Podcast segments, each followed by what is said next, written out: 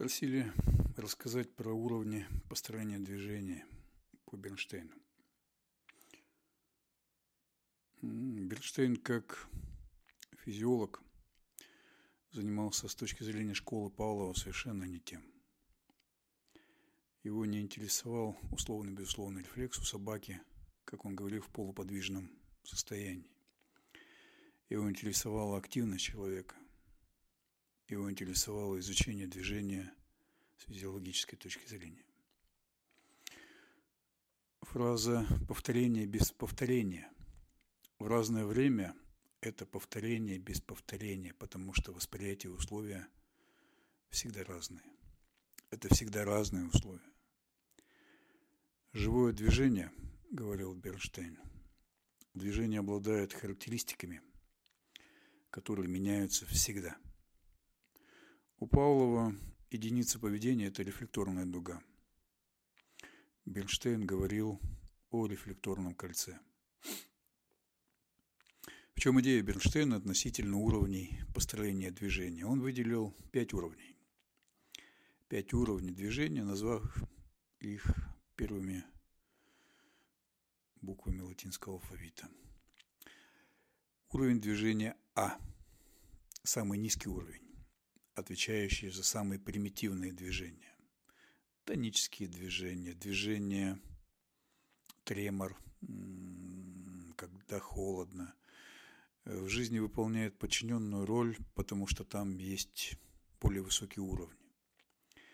Если говорить о структуре мозга, то речь идет о самом низшем уровне, центре мозга, это продолговатом мозге. Уровень Б – это уровень синергический, уровень согласованных движений. Для этого уровня совсем не обязательно ориентироваться в пространстве. Можно что-то делать неподвижно, стоя на месте. Уровень С – это уровень пространственного поля.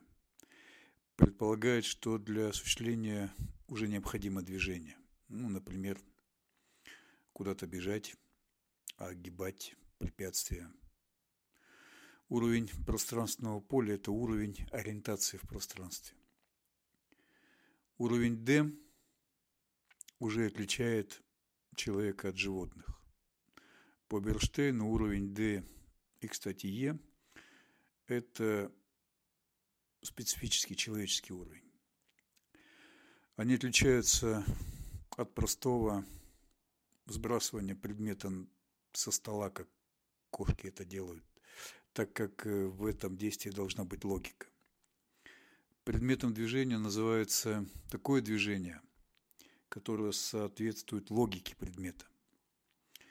Только человек может действовать в соответствии с логикой предмета.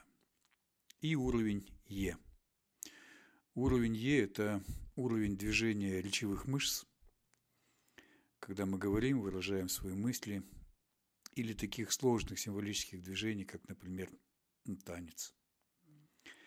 За каждым уровнем стоит, стоит своя анатомия и физиология, но не только. Чем более высокую по смыслу цель мы ставим, тем более высокие уровни физиологии и анатомии к этой цели подключаются. Вот еще раз.